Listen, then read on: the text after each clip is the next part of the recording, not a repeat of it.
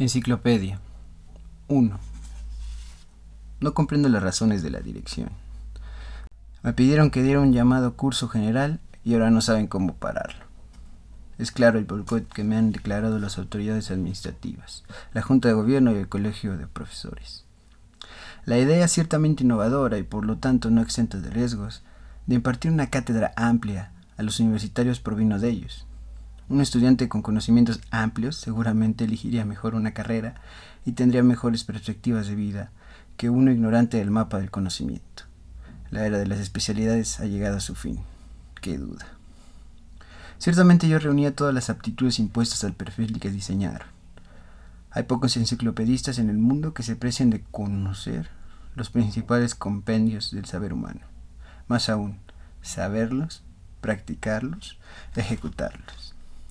Además, precisamente eso significa enciclopedia, ciclo educativo completo. Ellos me buscaron. Con una importante suma de dinero por delante, me obligaron a renunciar a mi puesto de profesor de asignatura en la Universidad de Brandenburgo. ¿Y ahora? Ahora quieren echarme. Quieren echarme por cumplir cabalmente con las tareas que me asignaron. Si no, ¿Qué significan todos esos reglamentos aprobados sin duda para entorpecer mis enseñanzas? Por lo demás, es un hecho que mi clase es tan popular que antes los alumnos preferían reprobar el examen con tal de volver a cursar la materia conmigo. Hoy ya no es posible. El reglamento prohíbe repetir. Y la verdad, no sé aún qué les gusta más. Las clases en sí, mi manera de exponer los temas, la sorpresa, el espíritu enciclopedista o yo mismo.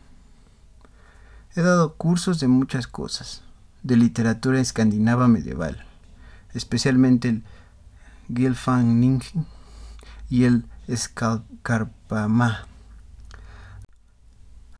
de artes marciales, de cocina práctica para horno de microondas, de administración de hospitales y casas de cuna, de orografía de los Andes y los Alpes, de latín vulgar, de dominó, de arpa jarocha y de lavado de ropa, etc. Y no todo ha sido capricho mío. Los pupilos lanzan al aire sus dudas y sus apetitos de conocimiento. Me preguntan, ¿cómo se cultivan las zanahorias? ¿Es Hitler lo que nos han enseñado en los cursos de historia? ¿Cree usted que Andy Warhol era un artista de vanguardia? ¿La marihuana causa adicción? ¿La cocaína? Etcétera. La reacción profesional, cursos sobre cultivo de las raíces, historia de la Segunda Guerra Mundial, el arte y los artilugios en el siglo XX, bondades y efectos de las drogas e introducción a Escodato. Mis respuestas, por las que fui requerido en el colegio, tenían que ser la materia didáctica del curso. De eso no cabe la menor duda. ¿Enseñar todo? Imposible. De cualquier manera, si ese hubiera sido el reto, habría llegado a lo mismo, el cultivo de las raíces, las bondades de la marihuana, etc. Todos los días me abordaban estudiantes para decirme que tal o cual enseñanza mía les había sido útil en la vida. Algunos ejemplos. Luego del curso que impartí sobre elaboración de aguardientes, uno de mis alumnos más avanzados compró una destilería y hoy es un tipo rico y próspero que me regala cada tres meses 10 litros de aguardiente de caña con hierbas finas. Aguerita Minoltova es conductora de un taxi, según me dice, gracias a las clases que di sobre trabajos alternativos. Lucas Vidal, alias el muerto, tiene un consultorio homopático que rige según los conocimientos que adquirió conmigo, etc. Los casos de Chema Godoy, narrador, Irene Tournier, elevadorista, Chuy Mendieta, diputado, y Jerónima Salvatierra, lanzadora de jabalina, me llenan de gozo, porque sé que su actual vida se gestó en alguna de mis cátedras. Los problemas con la dirección empezaron con mi clase Técnicas de Besado. Susan Roth, estudiante de Chicago con aspiraciones a ser actriz de reparto, preguntó, en el curso que di sobre conversar es humano, ¿nos podría enseñar, maestro, cómo besar ante una cámara? Por supuesto que el día siguiente impartí la materia cómo besar ante los otros. Para eso fui contratado, según me dijeron, para enseñar. Sin embargo, el profesor de dibujo geométrico se inconformó con mi materia. Llevó el caso a la Junta de Gobierno y me enviaron una reprimenda. Viendo a Hannibal Asportas, llamé a la Universidad de Brandenburgo para solicitar mi reingreso. Me aceptaron de nuevo en su nómina. Renuncié al director. Me pidió que no me fuera, que modificaría el reglamento. Al fin, decidí quedarme. El caso es que ahora todo el mundo está en mi contra. Los colegas me aceptan como profesor. Me saludan cada vez que nos topamos en la cafetería o en los pasillos. Incluso comí con el decano rasgado la semana pasada y no se incomodó conmigo.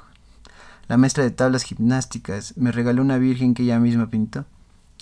Y así, en apariencia soy un maestro más. Pero en el fondo, he sentido el desprecio de muchos colegas.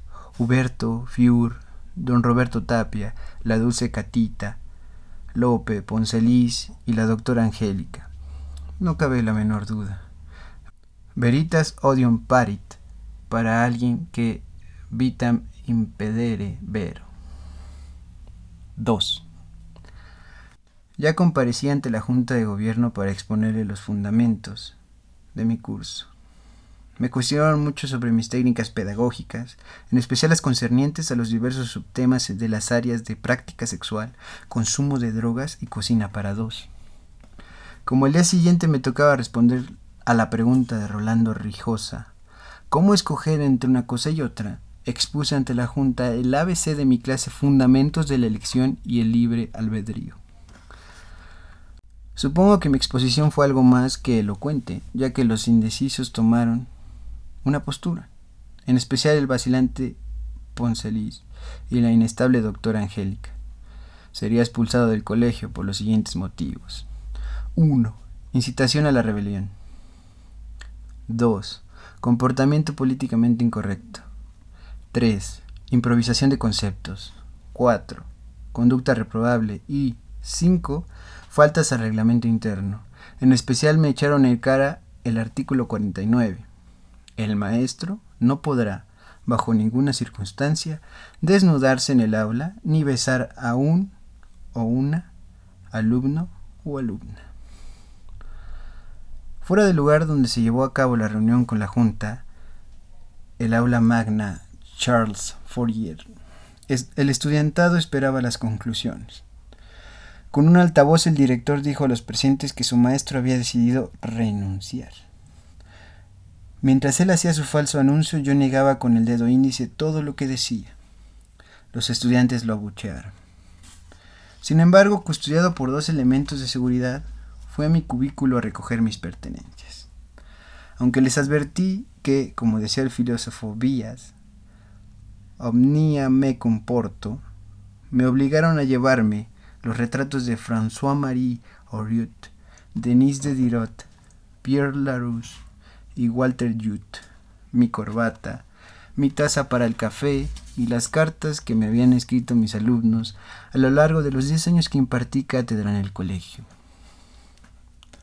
3. En la Universidad de Brunimburgo, una tal Mashenka había ocupado mi lugar entre el profesorado. Lo lamenté. Lo lamenté porque lo que más me gusta en la vida es enseñar y al parecer la puerta se había cerrado. Sin embargo, a un enciclopedista de mi rango nunca se le cierran las puertas por completo. Sabe todo. Panelucrando, durante algún tiempo conseguí diversos trabajos regularmente pagados. Hice el diseño de una máquina para procesar camarón seco, compuse canciones para un trío, jugué en un equipo de fútbol, hice la cena en una mansión y extraje muelas, apéndices y una vesícula. Hasta que, Dos años y medio después, el director Huberto y Fiur me pidieron que regresara. Me negué. Dignidad. Me suplicaron. Los cachorros estaban abúlicos, indiferentes, raros. Acepté. Libertad. Aceptaron. Cualquier cosa a cambio de que el colegio volviera a tener vida. Cargué con mis retratos de Voltaire, Diderot, Larousse y Jut y me instalé en mi nuevo cubículo. Mi primera clase la tuve que dar en el auditorio Aldous Huxley, porque en el aula magna Charles Fourier no cabían todos los alumnos del colegio. Versó, la clase sobre papiroflexia. Asistieron también en calidad de oyentes casi todos los maestros regulares, ausentes la dulce Catita que tenía catarro y Poncelis que vacacionaba en la playa con su amante. Don Robert Tapia me preguntó qué es la geometría, materia que por cierto él conocía de sobra, ya que era el encargado de impartirla en el colegio. Por supuesto, como guiño cordial, mi siguiente curso fue lo que es la geometría. Para entonces las cosas ya estaban muy claras. Yo era el colegio. 4. Y sucedió, para fortuna de todos, que al director le llegara un síncope que lo dejara parapléjico. La Junta quiso imponer a Lope, luego a don Robert Tapia, hasta que en un nuevo y sorpresivo sufragio obtuve yo la mayoría de votos. Mi primer acto de gobierno fue modificar los planes de estudio. Ya nos impartirían materias especializadas. A aquellos maestros que decidieron enciclopedizarse a sí mismos para formar parte del nuevo cuerpo docente les di la bienvenida. Quienes optaron por el reclamo, la negativa y la resistencia fueron liquidados conforme lo marca la ley. Mi tarea, además de gobernar, fue impartir la clase de clases, como se llamó el curso de preparación de maestros enciclopedistas. Contraté a la tal Mashenka de Brunimburgo para que me auxiliara en la preparación del profesorado y otorgué a los alumnos un año sabático, que fue mal visto al principio por la Junta de Padres de Familia, pero que luego, en cuanto informé acerca de los beneficios de mi nuevo plan de estudios, fue apreciado con justificación. Qui va piano, va sano. A lo largo de ese año de preparación, las cartas de los estudiantes llenaron mi oficina. Tuve que recontratar a la dulce Catita que había sido finiquitada generosamente para que leyera las cartas, las contestara e hiciera la clasificación de las dudas, propuestas y preguntas de la primera generación de estudiantes enciclopedizados. A partir de esa clasificación, elaboré los cursos que se ofrecerían durante el primer año. Había dos opciones. Uno, se impartirían las clases simultáneamente, de tal manera que el alumno pudiera asistir a la que más la trajera. Dos, o bien, el colegio sería una gran aula a la que todos tuvieran acceso. Decidí lo primero, a pesar de las protestas de algunos que querían entrar a todas las clases. Con base en los deseos de conocimiento expresados por los pupilos en sus cartas, armé las primeras materias de cátedra. Fabricación de puros, introducción a la litografía, orinología, compostura de excusados, administración de burdeles y casas de juego, ¿Es La Guerra y la Paz una novela rusa? Psicoanálisis y charlatanería. Mambo, danzón y chachachá. Montesquieu, hoy. 5. A la inauguración de los cursos asistió el presidente de la República, tres secretarios de Estado, el director de la enciclopedia Mis primeros conocimientos y muchos de los empresarios cuyos hijos se habían inscrito en el colegio. Fue una ceremonia sencilla, corte de listón develación de placa conmemorativa, agape con vino y canapés. Para declarar formalmente la iniciación de cursos, Huberto impartió una primera clase en el patio central, cómo enviar y recibir un fax, a la que asistió el presidente. Gesto, ignorancia, necesidad de ampliar sus conocimientos, como un alumno más. Hizo tres preguntas. Anotó en su libreta y pasó al frente cuando Huberto preguntó si alguien sabía accionar el start o el stop. 6. Durante los primeros meses no fue difícil gobernar y administrar el colegio. Los problemas comenzaron cuando las aulas se saturaron y se convocó al primer meeting. El SENA, Consejo de Estudiantes No Admitidos, reclamó su derecho a enciclopedizarse. Las propuestas fueron subiendo de tono, colapsaron la ciudad, llegaron al despacho del secretario de Educación, se coludieron con la prensa y se extendieron por todo el país. El presidente me envió un fax a mi casa, que para ese entonces ya compartía con la Tarma Shenka. Me decía, tiene usted que encontrar una solución para que esto no perturbe a mi gobierno. Le regresé el fax. Mañana Impartiré yo mismo una materia de cátedra sobre ortografía al enviar un fax. El presidente comprendió mi mensaje, fue al curso, tomó notas, hizo dos preguntas acerca del uso de la R y de la H, y pasó al frente a encontrar los errores de la frase pero qué suerte ha sido haberte conocido. Sacó un nada despreciable 6.5 de calificación. Si bien respondió al azar, el conocimiento y las buenas decisiones de gobierno no son ajenas al sabio albur. Terminar la clase, los del Sena, que estaban esperando que terminara la cátedra, lanzaron sus consignas contra él. No seas tranza, danos enseñanza. No seas regio, queremos el colegio. Te apena, te apena que no tengamos clases, los del Sena. El pobre recibió un botellazo en la cabeza que yo mismo suturé y se fue a platicar conmigo a mi oficina. Le expuse lo siguiente. La sociedad reclama enseñanza. Yo amo la educación, me dijo. Demuéstrelo. Usted pida. Deme la universidad. Es suya. Con presupuesto, usted pida.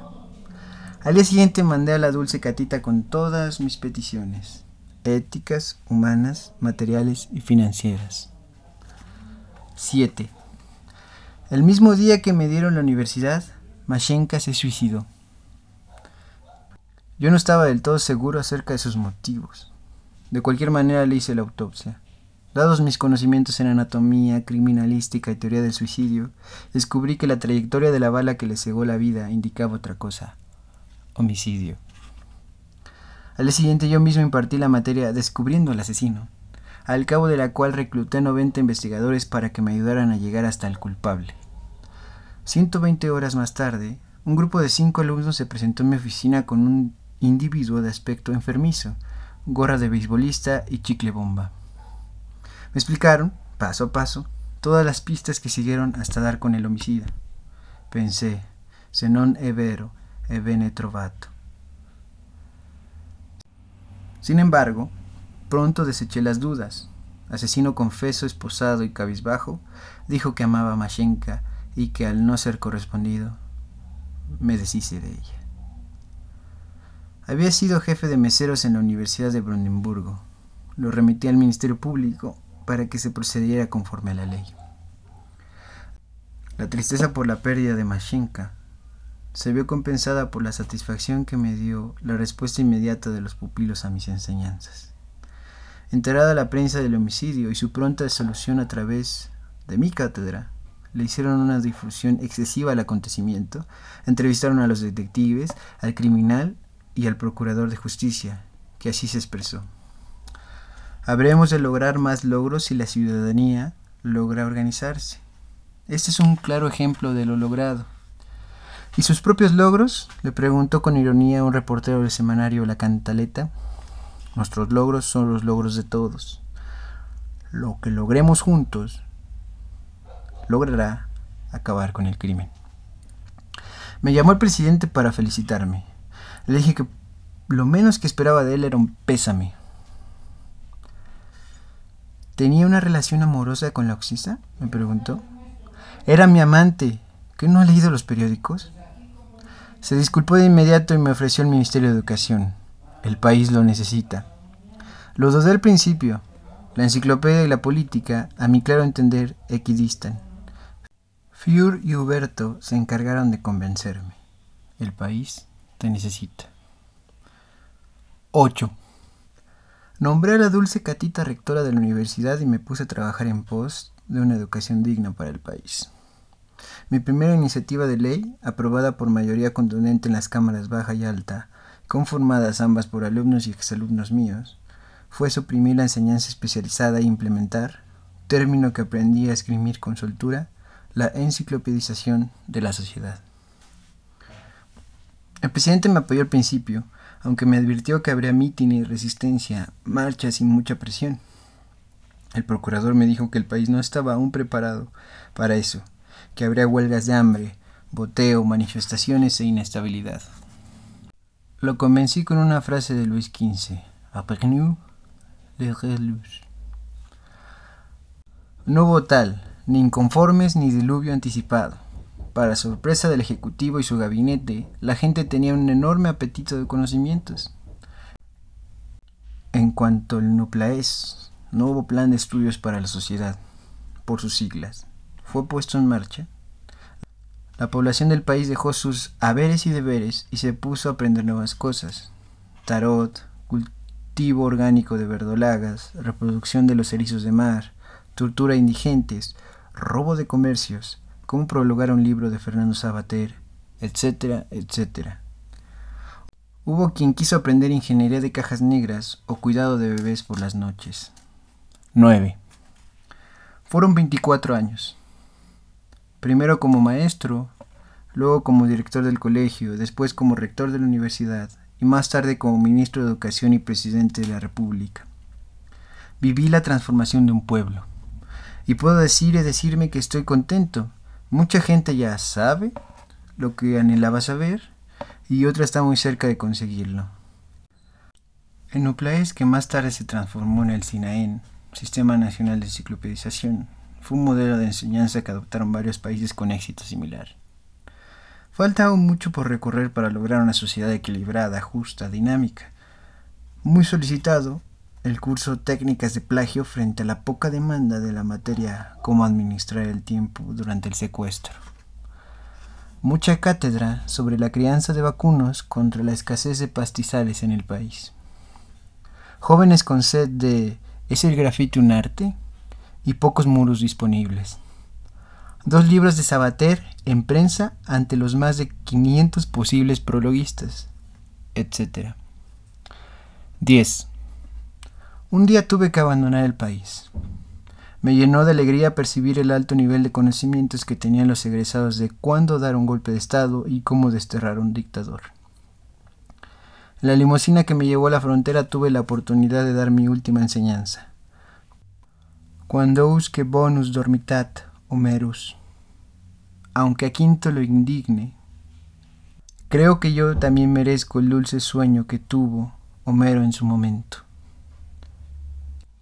Estar entre la lista de los diez hombres más buscados por el Tribunal de Justicia de Luxemburgo no me impidió dormir con placer mi última siesta.